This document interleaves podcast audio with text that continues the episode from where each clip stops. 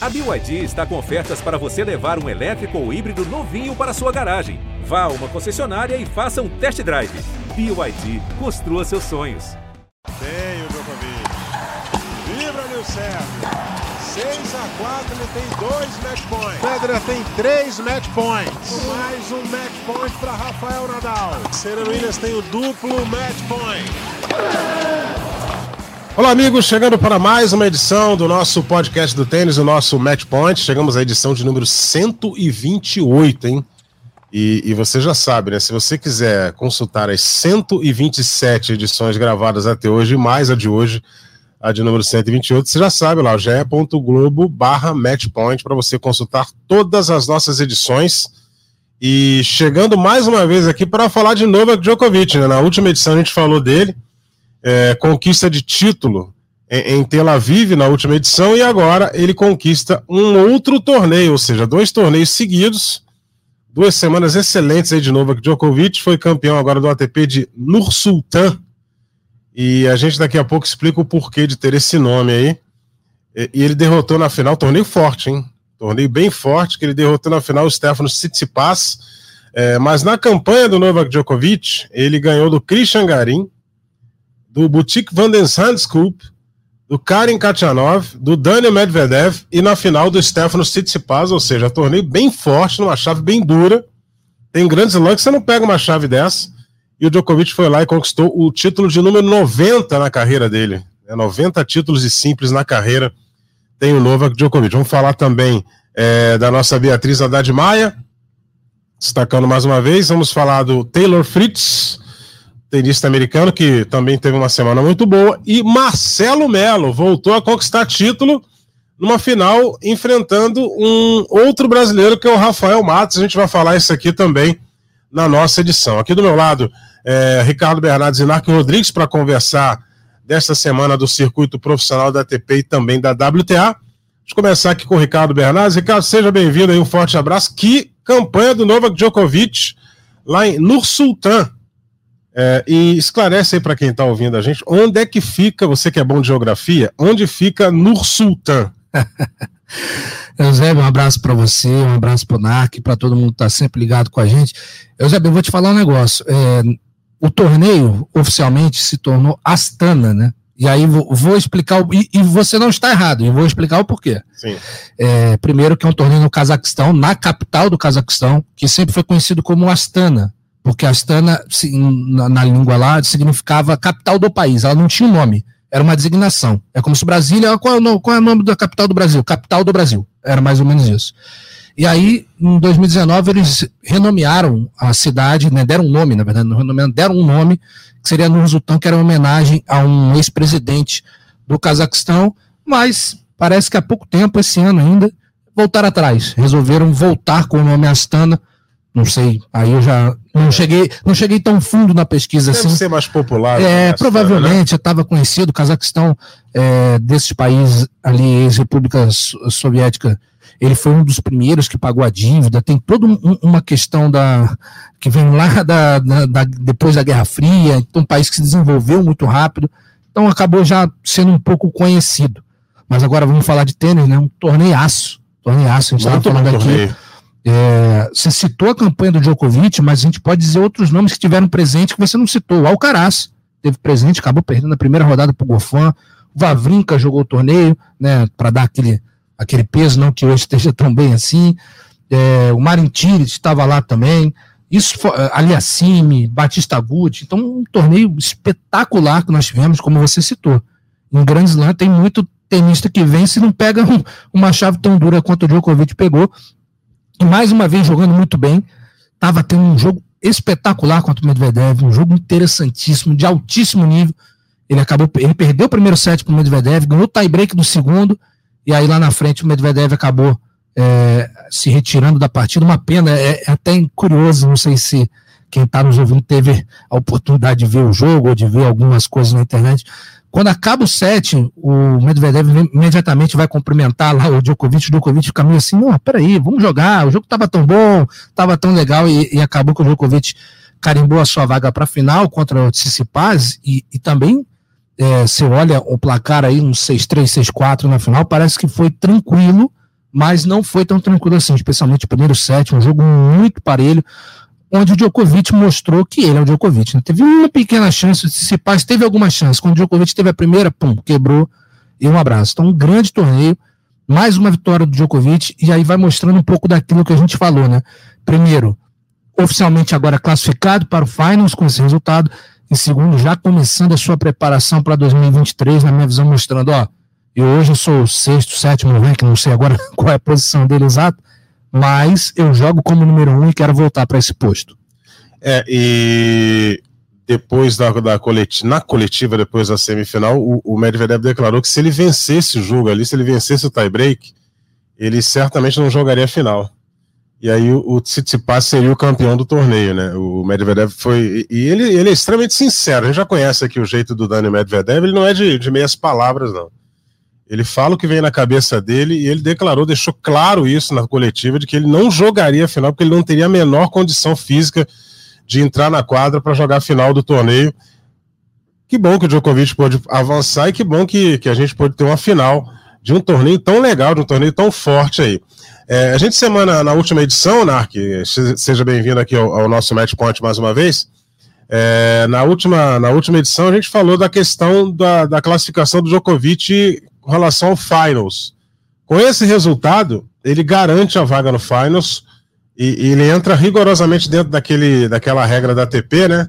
Que você, sendo um campeão do Grand Slam, mesmo o Wimbledon não tendo pontuado, mas ele é um, é, é um torneio Grand Slam, você sendo campeão de Grand Slam e estando é, na corrida, né, no ranking do ano, entre os 20 melhores, você garante uma das vagas para o ATP Finals e o Djokovic já se enquadra nesse aspecto. Narc, seja bem-vindo, um abraço para você. Abraço ao Zé, abraço ao Ricardo. Acho que a ATP agiu corretamente, porque o fato de, de o Wimbledon dar, dar pontos foi por uma questão pontual, né, que alguns jogadores foram proibidos de participar e a ATP decidiu, não, ok, não vamos dar pontos, né, para igualar para todo mundo, porém a regra permanece, tá? E em relação ao Djokovic, a gente também pode atrair no assunto Alcaraz, o Djokovic é aquele cara hoje, hoje, há alguns anos, né, mas hoje é aquele único cara que se for número um, a gente sabe, esse não perde, esse jogo ele não perde, esse jogo, o Alcaraz já é a segunda vez que ele entra como cabeça alto. A outra vez acho que foi, ele era número 2. Foi número 1, um, acho que a outra vez foi num, num Masters 1000 desses, Canadá ou Cincinnati. E novamente ele fala: não estou sabendo lidar com a pressão de né? Saiu o nomezinho dele lá, é, ou na primeira posição ou na última, né? De novo, ele alegou isso. Falou que não está sabendo lidar. Então, é aquela história. Medvedev já foi número um, né? Recentemente. Desses que estão aí jogando, somente Nadal e Djokovic, quando estão número um, quem sabe? Esse jogo ele não perde. Ele é, é realmente o número um. Alcaraz é o número um, é, é porque o ranking mostra.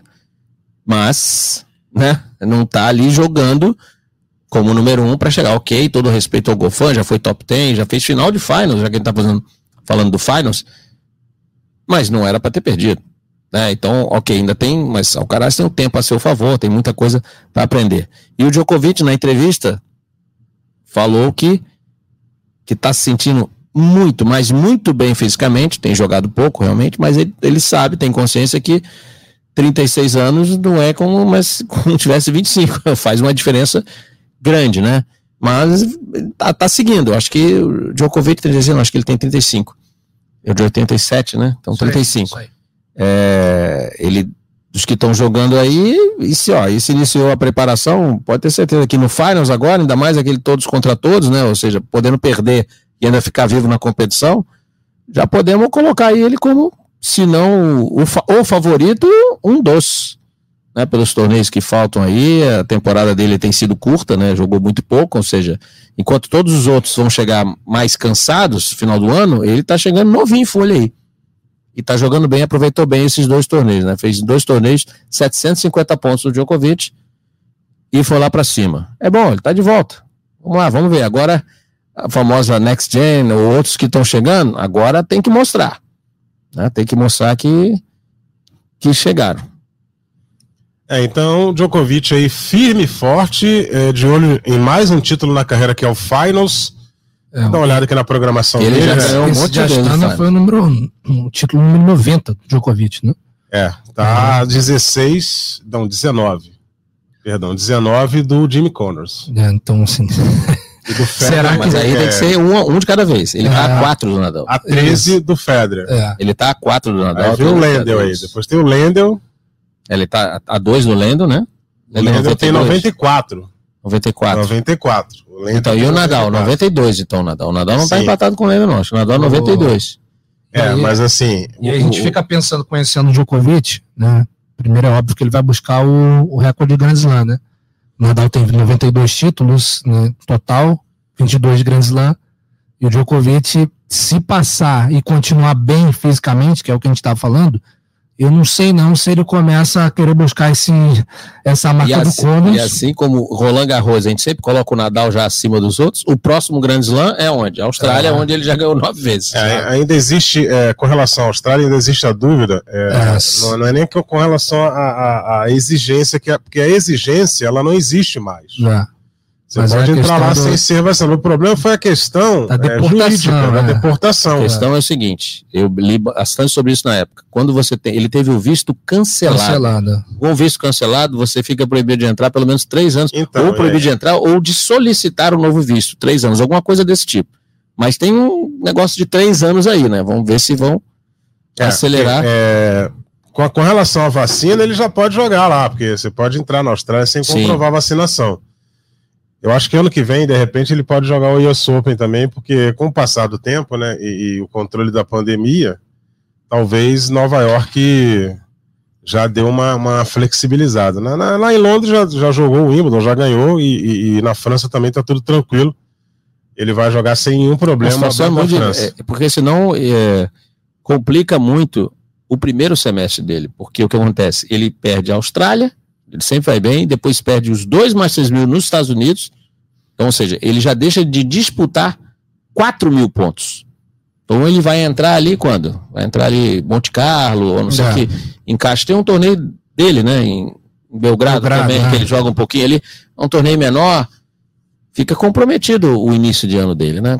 Vamos torcer aí. Vamos é, e, e, a gente vai ficar de olho também na, na, na nova geração. Já, o, o Alcaraz, assim, o Alcaraz perdeu a primeira rodada lá, tal, pro Grofão, mas eu acho que isso aí faz, faz parte da vida do tenista. Você não vai ganhar to, to, é, toda semana, você não vai ganhar torneio. Eu concordo. O que eu acho é que a gente está tão mal acostumado com esses três elementos aí que, que se infiltraram há 15 anos no circuito, que a gente espera que é, o Alcaraz é a maior revelação do tênis da última década. Né? É questionável isso. É o garoto que todo mundo espera que vá ocupar esse espaço, não só de, vi, de vitorioso, mas de ídolo. Né? E você já vê os torneios que o Alcaraz vai, até aqui no Rio Open, nós vimos no Rio Open, ele chegou aqui como número 20 do mundo.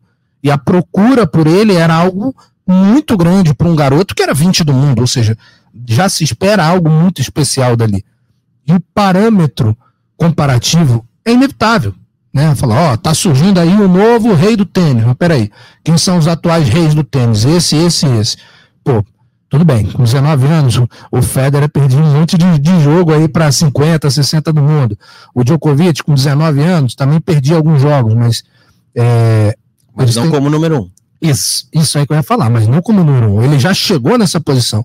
Então é normal uma oscilação, mas ele já está no posto mais alto do tênis. Você espera que ele que ele se solidifique ali, que ele fala, não, eu vou mostrar que eu sou o número um. E é normal, ele está oscilando. Você imagina, eu, eu, eu, fico imaginando assim, como está a vida dele extra quadra. Eu não digo nem de, de festas e afins, eu digo de compromissos, de responsabilidade, é. de ter que. É, é uma, já é uma marca enorme. Senadores, enfim. Então, assim, ele tem muita coisa para fazer que, querendo ou não, por mais blindado que ele seja, por mais orientado que ele seja, de certa forma, mexe, né? Ele chega na capital do, do Cazaquistão como número um do mundo, você imagina a quantidade de compromisso que ele teve que fazer com patrocinador, com presença não sei aonde, entrevistas, é algo que, que abala, tem 19 anos, gente. Então, assim, é, eu acho que tem dos dois lados. Para mim, tem um lado natural, como você falou, normal, vai oscilar, é um jovem, mas, querendo ou não, acende um sinalzinho ali de alerta no tipo, ó, você é o número um, você joga muito tênis, você tem um futuro brilhante pela frente, mas não basta jogar só com esse seu potencial. Você tem que mostrar dentro de quadra. Então você vai perder jogo pro Gofan se você não, não fizeram sua, melhor, sua melhor partida. Ainda vai sair como número um em vários torneios. Exato. Exatamente. E, e não, não, é só ele que está sofrendo com isso, não. O número dois do mundo, né? A, a, a, tem que olhar o ranking aqui, porque já não é mais dois do mundo aqui, o Casper Ruud, né? Acho que já é o Nadal de novo. É, mas o, o Casper Ruud, que estava lá como número dois do mundo, ele perdeu na primeira rodada de Tóquio e perdeu para Munar, amigo. É, Munar. Mas aí a gente tá. Eu acho assim, é? por mais que ele seja o número 2 do mundo, finalista dos Grandes Lãs, a gente tá falando de, de níveis de tênis diferentes, assim. É. Casper é um excelente jogador. Para mim, é, chegar número 2 do mundo como ele chegou foi surpreendente, mas tem um jogo muito regular, um jogo muito organizado, muito certinho. Mas a gente está falando de um garoto que joga muito bem tênis para estar tá entre os 20 do mundo. Você fala, pô, beleza, ok. E o outro lado você está falando do que todo mundo espera que assuma o protagonismo do tênis. Então, é, não, não, não é exatamente a mesma condição. É muito mais natural para o Casper Ruud perder por 30 por 45 do mundo, que eu não sei nem quem é, tô chutando aqui, mas aí bateu minha curiosidade, eu vou ver quem é o 45. É? Mas já estão é, buscando aqui para. John Weasley. Então, assim, não, foi um, não foi um bom parâmetro, né? Não, Dependendo do lugar. Não foi um bom parâmetro. vamos, botar, vamos botar aqui 52 do mundo, Russell Vore. É muito mais natural é. para mim o Casper Ruud perder um jogo para esse finlandês do que o Alcaraz. Então, assim, é, eu acho que são coisas diferentes. O, o Ruud é porque realmente o jogo dele não é um jogo tão dominante assim, e o Alcaraz, a gente sabe todo o potencial que tem. É isso aí, então vamos aguardar a sequência dos outros torneios para ver como é que essa garotada vai se virar. Falar em garotada, vamos falar desse torneio de Tóquio, né? Que a gente, a gente já levantou aqui a questão né, da eliminação é, do Casper Ruud na primeira rodada, perdendo para o Romunar, mas o Taylor Fritz numa final 100% americana, e que final legal, hein?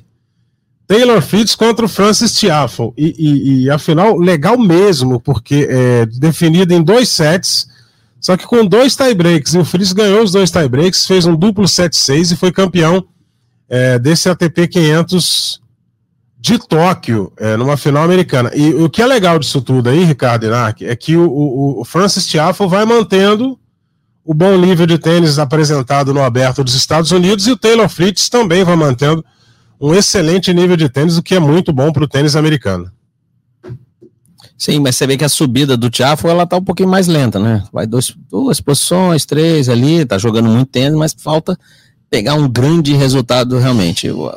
TP500 de Tóquio é muito tradicional, um torneio grande. O Taylor Fritz já não, a gente está pensando do Tiafa porque é muito recente as imagens que a gente teve, né, na nossa lembrança da, da campanha, grande campanha em no US Open, do Nadal. Mas o Taylor Fritz, para quem não se lembra também, fez semifinal em Wimbledon. Perdão, quartas de final.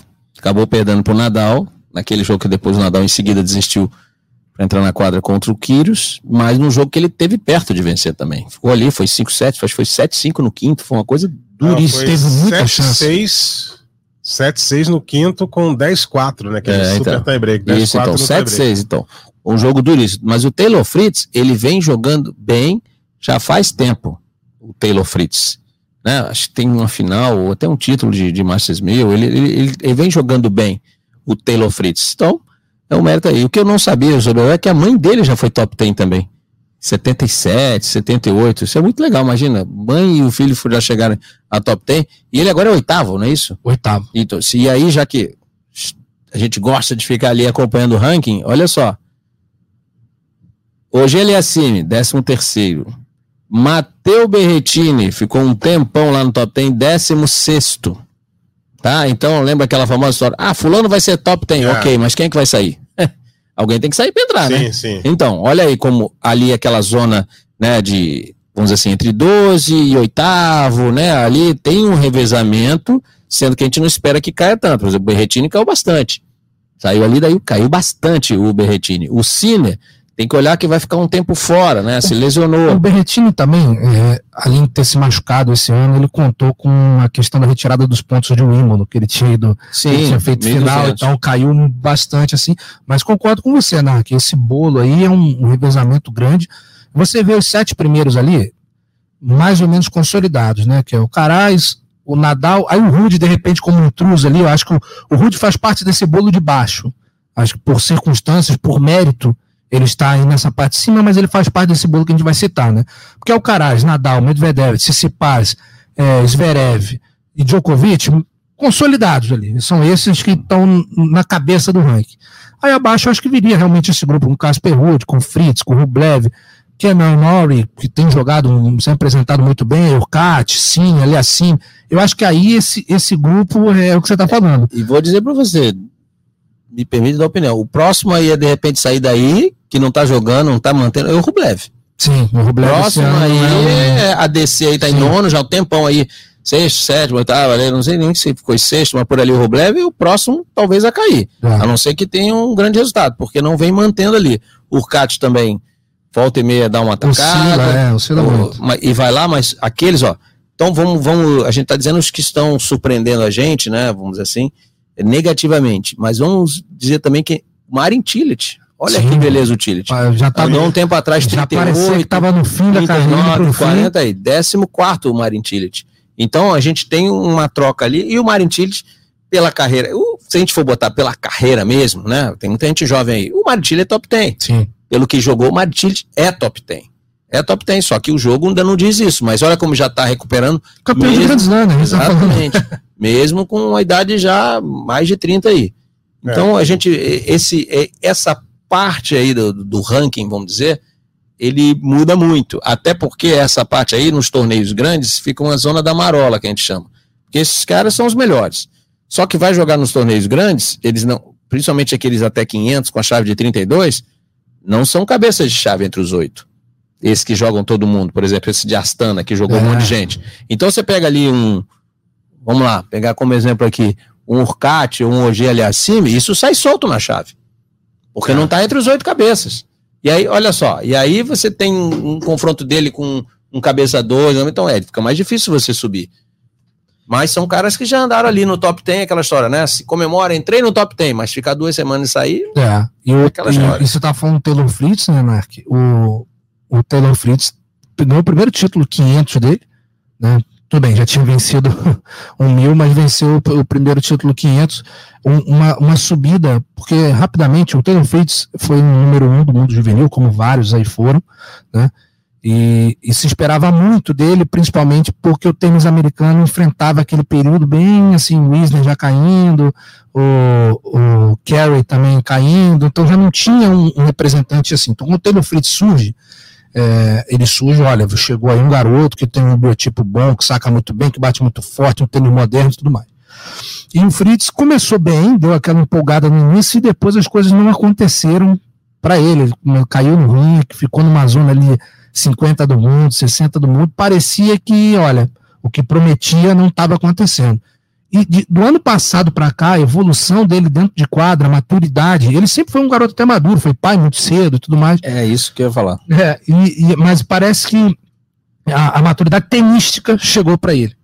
E ele começou a, a, obter bons resultados, a ser mais regular.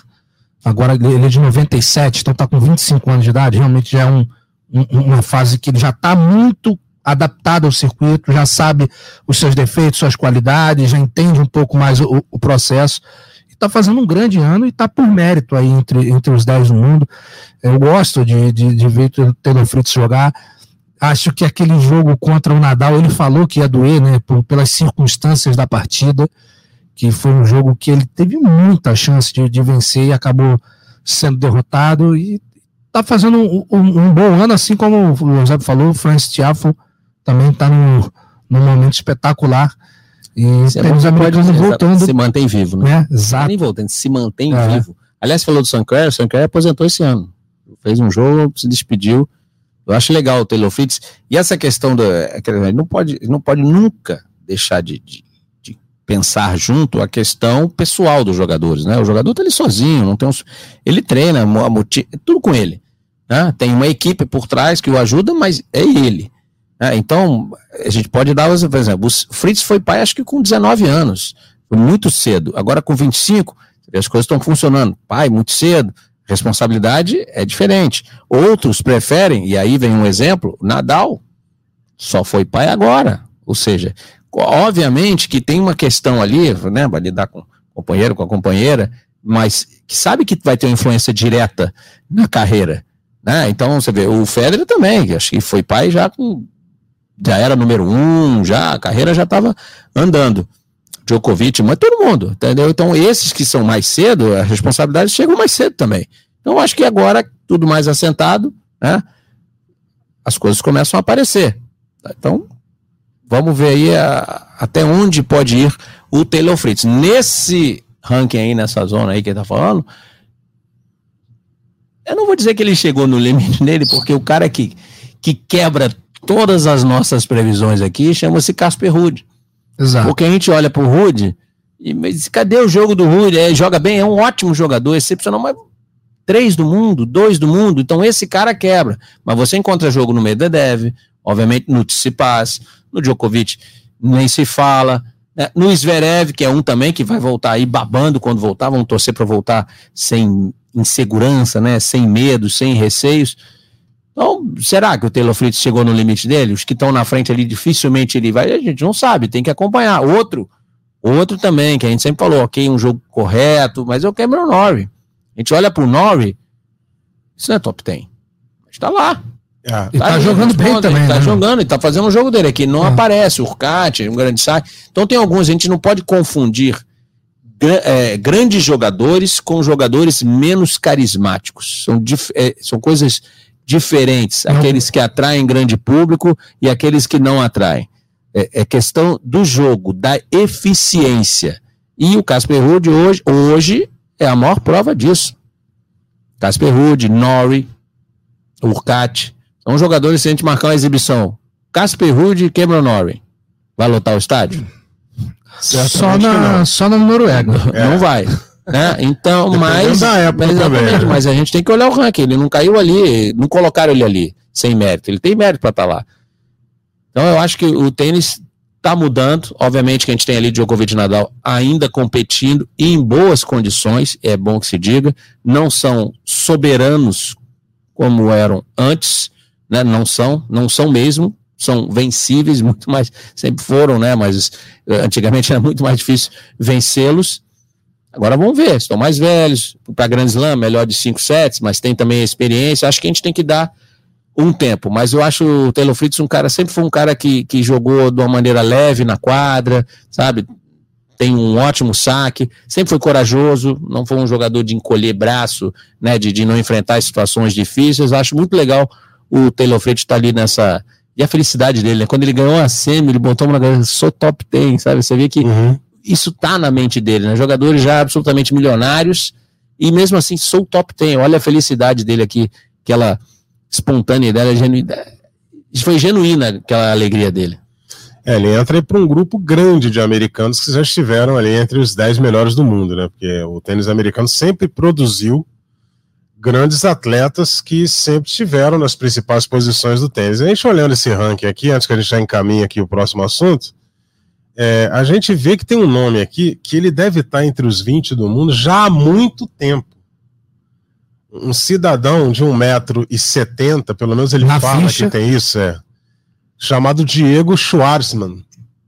Ele está ali entre esses 20 do mundo. Tem que fazer até um trabalho de pesquisa para ver a, é, quanto tempo ele está ali entre os 20 melhores do mundo, a regularidade, e, e, nos últimos tempos ele não vem atuando muito bem, ele vem tendo resultados não muito bons, mas ele está sempre ali, está sempre ali, e com tudo isso aí, é, o Nick Kyrgios é 21 do mundo, se o Kyrgios tivesse a contagem de pontos de Wimbledon, o ranking dele seria muito melhor, é, tanto que é, ele até deu WO essa semana no torneio aí, inclusive foi esse torneio que o, que o Fritz ganhou, se não me engano, é, fazendo uma conta rápida aqui, 1.200 pontos, né? Somando ele ia para 3.070 pontos, ele estaria na 12 colocação. O Nikirius. É. Quase na porta do top 10. É. Que é, é, bom que se diga também que é algo que ele ainda não, não tem, né?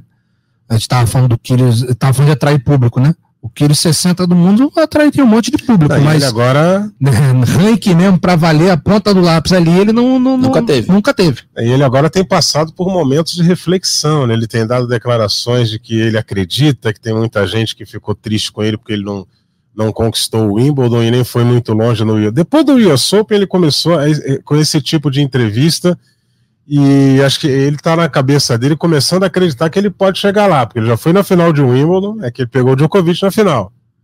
E, e ele foi bem no US Open, é que ele acabou sendo eliminado num jogo duro. Ou seja, ele está começando a pensar de que ele pode. E ele é jovem, ele tem jogo para ganhar qualquer torneio, isso a gente sabe. Vamos ver como é que ele se comporta. É só afastar o fantasminha que fica ali rondando ele e, e ele parar de ficar arrumando com, com a galera do staff dele, que ele adora discutir com o pessoal que tá lá torcendo para ele, né? Tá falando rapidinho, só para não, não, passar essa informação batida do Schwartzman entre os 20. Como tem essa oscilação que o Narco falou, às vezes cai duas, três posições, vamos dar um desconto. A última vez que ele teve fora do top 30, ou seja, Sim, pelo amor de Deus, né? do mundo, né? É, foi 2017. Faz tempo. Então, assim. São cinco anos. São cinco anos que. E, e nisso, um, uma entradinha ali no top 100, né? Que, no top 100, perdão, no top 10, né? Que chegou, é algo extremamente relevante lá, é. que entre 2020 e é. 2021 ele teve é por ali. Tem uma diferença entre ser e estar. Isso. É. então a gente tem aqueles jogadores que a gente olha, vê o jogo. Esse cara é um tenista top 10. Sim. E o outro que está top 10. Yeah. É. O Schwartzman esteve nesse, nessa posição durante sete meses. Né? Algo também entre os 10 do mundo. Claro. É bem significativo. É isso aí. Vamos falar agora aqui da Beatriz Haddad Maia. A Bia é, esteve no WTA de Ostrava, só que na simples ela não se deu bem, não. Ela foi eliminada na primeira rodada do torneio, perdeu para a tenista da República Tcheca, Carolina Mukhova, é, num duplo 6-4. Só que na dupla, ao lado da Danilina, né, que é a parceira fixa aí da Bia, Ana Danilina, é, tenista do Cazaquistão, ela chegou à semifinal do torneio. Elas foram eliminadas pela, pela dupla formada por Erin Rutlife, que é uma australiana, e Alicia Rozonska, da Polônia. Perderam aí por 2 sets a 0. É, mas esse resultado já coloca a Bia no caminho de uma possível classificação para o WTA Finals de duplas que ela vem tendo um ano muito bom em duplas junto com a Danilina e o ano de simples a gente não precisa nem falar, a gente já falou que várias vezes desse desempenho da Beatriz Haddad Maia. Ela tinha na programação dela o, o, o, o WTA de San, San Diego, né, mas ela, ela não vai jogar lá. Faria a estreia contra a Bianca Andresco, mas a Bia desistiu desse torneio aí, vai é, traçar essa reta final da temporada. Vamos ver se ela volta a jogar ainda esse ano ou se já encerrou a temporada e visa a preparação ou vai esperar esse resultado para ver se conquista uma vaga no Finals de duplas, né, Ricardo? É, Eusébio, é assim, querendo ou não, fica. É, é, é, engraçado, eu tô rindo antes, porque assim, digamos assim, a Bia deu uma decepcionada nesse torneio depois de um ano maravilhoso, porque ela tinha, pelo menos o primeiro adversário, uma adversária bem vencível, mas até a desistência dela de um torneio grande como o de San Diego já mostra o motivo, né? A Bia, como a gente falou, na, na última edição aqui, entre, top, entre as 20 primeiras do ranking, foi a que mais jogou torneio. Vou dar um exemplo aqui. Esse torneio de Ostrava foi o trigésimo da Bia no ano. Aí você chega no, entre as 10 primeiras, Sviantec 17, Jaber 19, Contaveit 20, aí a Badossa, que é a segunda, 25, Sabalenka 20, Pegula 16, Sakari 22, Goff 17, Halep 19, Carmen Garcia 21. Ou seja, ela, a, essas top 10 jogaram numa média uns 20 torneios nesse ano. A B jogou 30. Isso significam 10 semanas a mais em quadra, né? E sem contar que a gente está falando de quadra. Viagem, aeroporto, trânsito para hotel, pega transfer, vai para aeroporto, hotel, quadra. Isso tudo gera um estresse um físico e mental muito grande. Então, como a Bia já teve um ano mais do que vitorioso, excepcional, espetacular, que vai ficar marcado na história do, do tênis brasileiro. É, essa derrota é, desaponta, mas ao mesmo tempo ela tem uma justificativa, tem um porquê. Né? Então, assim, e ela ainda avançou nas duplas, né? ela continua jogando. Isso, com esses resultados aí dos últimos torneios, ela tá fora dessa briga é, pelo finals, né? Entre no simples, mais viva entre as duplas, faltando ali 200 e poucos pontos para passar a dupla seguinte. Agora aguardar, como você falou, ver qual é o planejamento, se realmente é, ela foi muito exigida fisicamente, vai dar uma pausa e vai abandonar esse plano de finals. Tem Billie King Cup. É, Brasil, a gente. É. Então. É, esse é um confronto isolado. É, novembro, não é mas, sim, final. Não, né? não, não, mas, é, mas tem que ganhar para poder é, ano que vem você jogar um. É. É tipo, é como se fosse uma repescagem aí. Exato. Quem ganhar, ano que vem tem uma nova oportunidade para poder passar. E já tem um local maior. definido? Eu acho que é na Argentina esse jogo. É, né? A gente, a gente pesquisa. Não, mas ok, na Argentina tem Podoroska, tudo, mas a gente tem Piedade. É, hoje A é, gente o tem principal, é o principal nome do tênis sul-americano. né? A gente tem Piedade. É, e pra você ter uma ideia com relação à corrida das duplas, a, a dupla dela com a Dani Lina, nesse momento, no, no ranking atualizado, tem a nona colocação. É, 200 E- pontos de diferença, é. mais ou menos, para Tem 2.651 pontos contra 2.872 de, de Nicole Melicar e Eliane Pérez. Não esqueça que elas podem também optar por ir, porque tem, tem dinheiro envolvido, tem possível, se participar, tem pontuação Sim, é. alta, elas Pode podem querer como- ir como alternate. É. Sim, nesse momento é a primeira dupla alternate aqui do Então, torneio. são duas. né? E nesse momento a gente só tem quatro duplas garantidas, ou seja, tem mais quatro vagas em Tem aberto. muita coisa aí, tem alguma dupla que de- pode desistir, aí ela tá ali, pode ir com alternate, É, a questão podem agora. conseguir os pontos aí que faltam. Eu acho que é planejamento, né? Vai, vai planejar o quê? Ela quer viver a experiência de participar de um finals. Então, a Danila, vamos fazer o seguinte: vamos jogar tais e tais torneios. Vou até aqui abdicar um pouco, não vou jogar esse de simples que eu tinha planejado, porque. E não é nem priorizando, tá, gente? É, é só porque é o seguinte: é uma experiência estar entre os melhores do mundo. Sim, E aí ela, tudo bem, não vai estar em simples, mas vai estar em duplo, vai viver aquele ambiente, vai estar junto com as jogadoras de simples, que eu torneio no mesmo lo- local, na mesma época. Então, tudo isso é um. Como a Bia falou, ela mesmo disse em entrevistas recentes que ela ainda não está tão acostumada com esse mundo. E, e é fato, está há poucos meses nisso. Então, isso ajuda para o ano que vem. É, agora é, é- é checar o calendário, ver o que, qual é o planejamento mas que é, o, de simples ficou distante, muito difícil acontecer alguma, alguma virada aí na ela teria que, que muito bem, no, praticamente ganhar todos os torneios agora que, que vem pela frente, sendo que ela já abdicou de um 500, ela tem um mil de Guadalajara, que aí pode dar uma impulsionada, né? Sim. Inclusive você joga dupla lá, né? É, esse talvez seja o, o, o torneio que possa ajudá-la no- Finals. na questão do Finals. a WTA será disputado a partir do dia 31 de novembro. A temporada feminina ela acaba bem cedo. Em Fort Worth, Estados É, Unidos. seja, Se não, o- ano passado foi em Guadalajara. Agora, É. em Guadalajara, duas semanas antes, É, o mil. O mil de tem um mil. É. Tem Agora, um mil lá. Como, como o tênis, ele não, não, ele não é, condiciona a sua vida ao futebol, né? Isso aí é período de Copa do Mundo de futebol. É, novembro já tá É, rolando mas, Copa. não, né? mas vai acabar antes, porque o Finals acaba dia 7 de novembro. E a Ah, Copa, tá, a Copa começa, começa dia 20. 21, 20, 21. Não, 20 porque Ah, anteciparam, anteciparam. o jogo Isso aí, exatamente. da seleção da Copa do casa. Mundo são né? 30 dias também. Sim, Então vai acabar quase lá no Natal. Isso quase aí. no Natal. Vai- quem for campeão do mundo vai comemorar tudo no Natal e no Réveillon, meus amigos. E, e é o seguinte, dando uma olhada nas duplas já garantidas aqui, é, eu fiquei, fiquei lendo aqui para ver se tem alguma que pode desistir.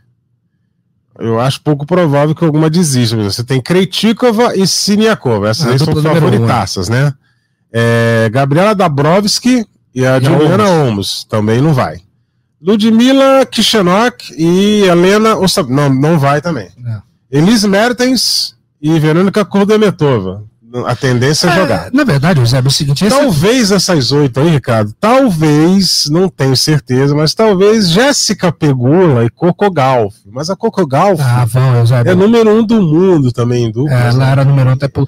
É o seguinte, na verdade, esse torneio é um torneio de fechamento que reúne todo mundo, que batalhou o ano inteiro para estar entre os melhores do mundo. Eu acho que a, a, a condição para você não aparecer neste torneio é estar realmente com uma lesão.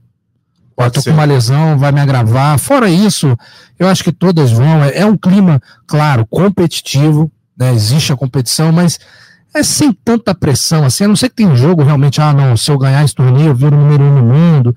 Então tem algumas coisas envolvidas, mas é um torneio gostoso de se jogar. Você não joga só uma vez, se perder o primeiro jogo, você pode ganhar os dois seguintes e passar. Então, eu, é, para mim, só, só não vão quando quando tem alguma lesão, porque é um, é um torneio diferenciado, um ambiente diferente.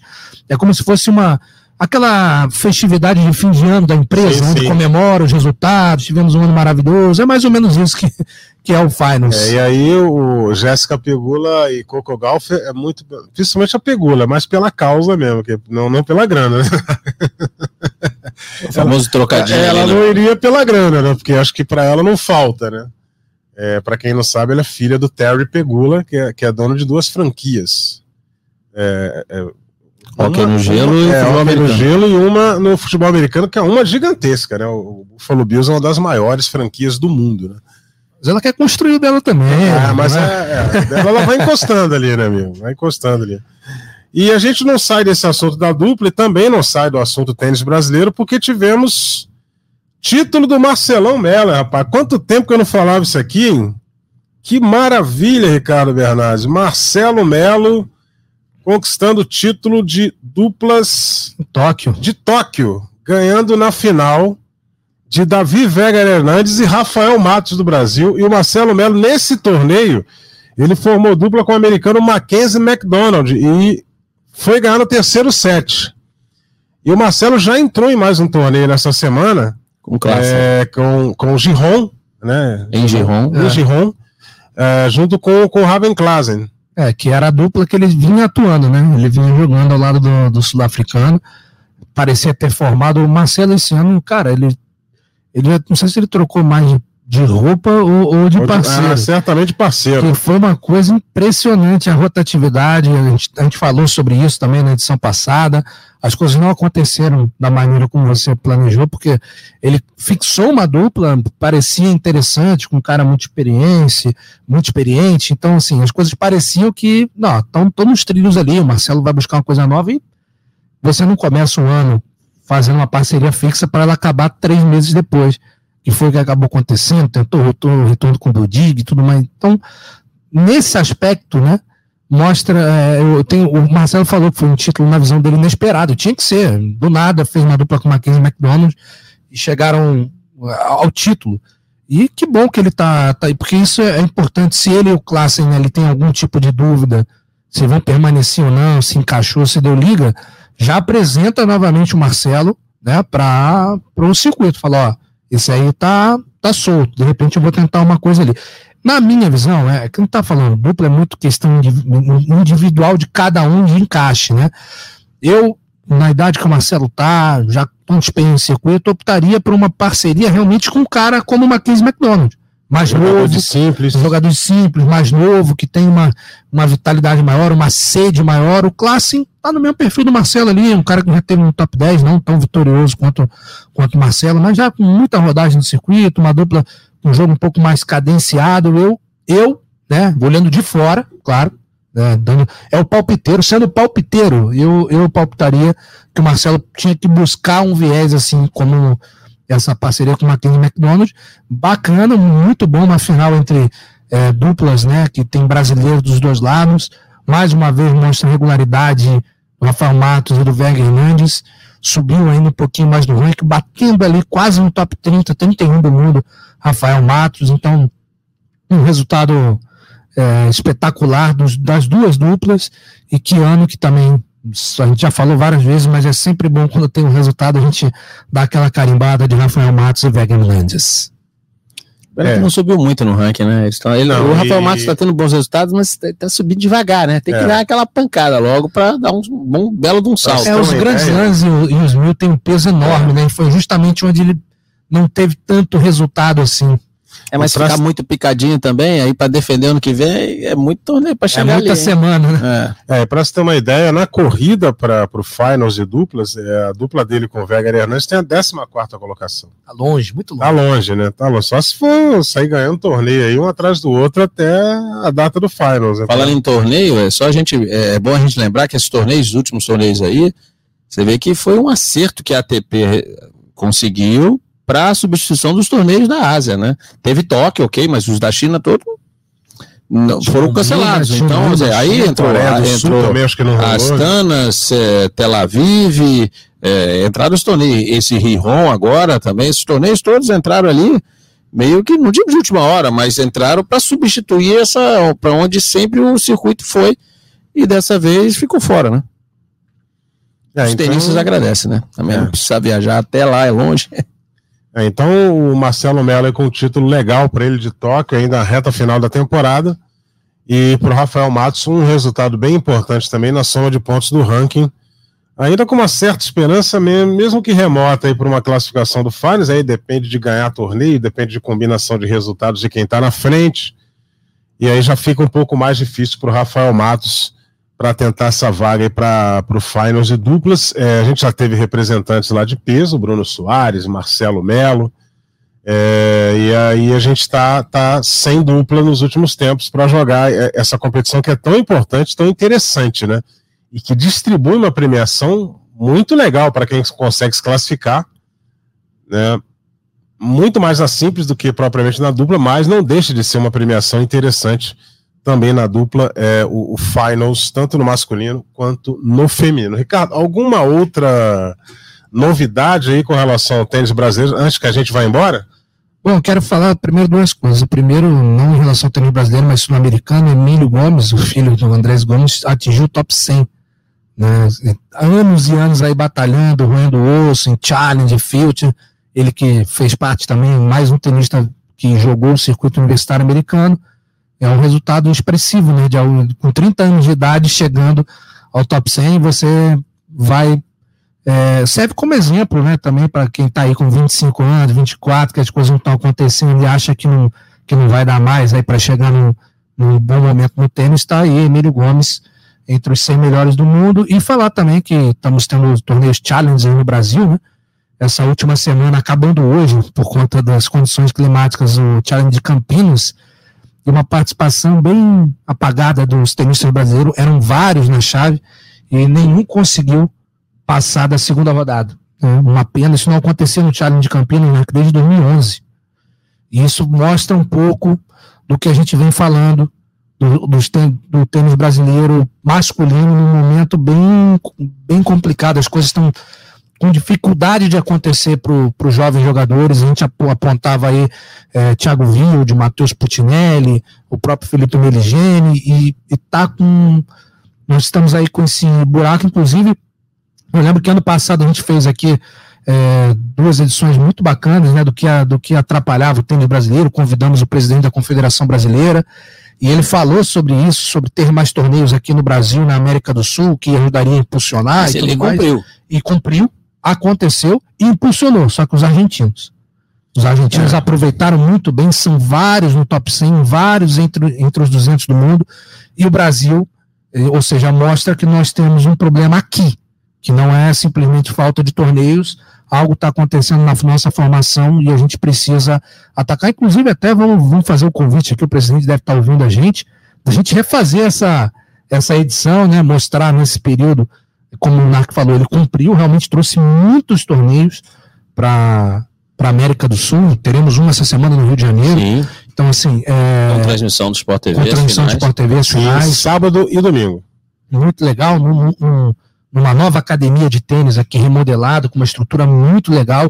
Ou seja, temos algum investimento, mas as coisas não estão acontecendo da maneira que a gente esperava. Pode ser problema.